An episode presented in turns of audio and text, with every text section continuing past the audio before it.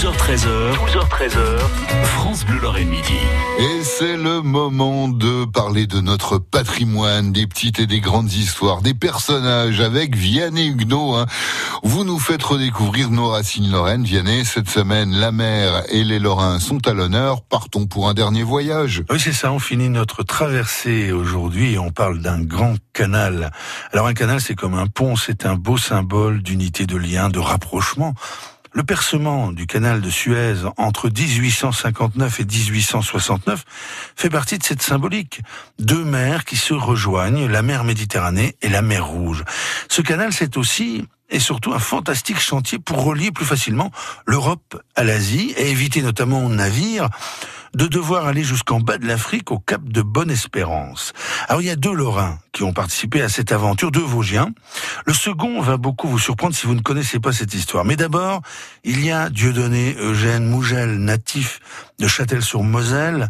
Il a été l'aide de camp de Lafayette, il est polytechnicien et il va partir en Égypte, d'abord pour bâtir un bassin de radoub dans un port. Alors un bassin de radoub, c'est là où s'effectuent les travaux sur les coques des bateaux.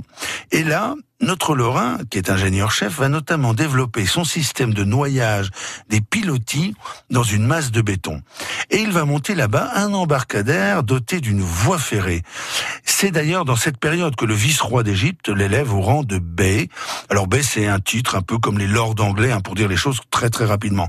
Et c'est pour cela qu'on parle de Mougel B plus souvent que de Dieudonné Eugène Mougel. Alors Mougel B va ensuite s'occuper des travaux du barrage du delta du Nil et puis il sera chargé de rédiger l'avant-projet du percement de ce fantastique canal de Suez. Alors, Mougel est un nom très répandu dans les Vosges, François aussi. Et il y a dans l'histoire du canal de Suez un autre Lorrain.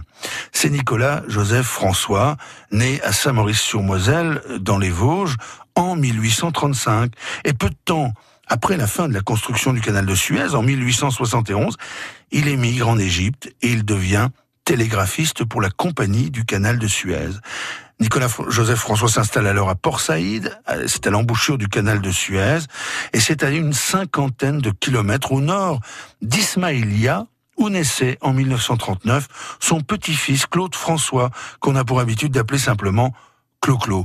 On peut donc dire sans même couper les cheveux mouillés en quatre, que notre clo-clo national est aussi de l'aventure des Lorrains du canal de Suez.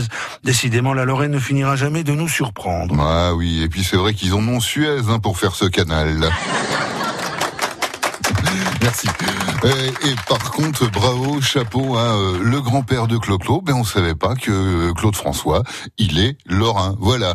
L'invité de Sur ma route, oui, puisque Vianney, on vous retrouve à la télé hein, ce samedi à 12h30 et à 20h30 sur Via Mirabel Télé. Votre invité sera Éric Frézy, Frézé Linard, le préfet de Meurthe-et-Moselle et arrière-petit-fils du président de la République, Albert Lebrun, s'il vous plaît. Et on vous réécoute également sur francebleu.fr. 12h13h, 12h13h, France Bleu Lorraine Midi.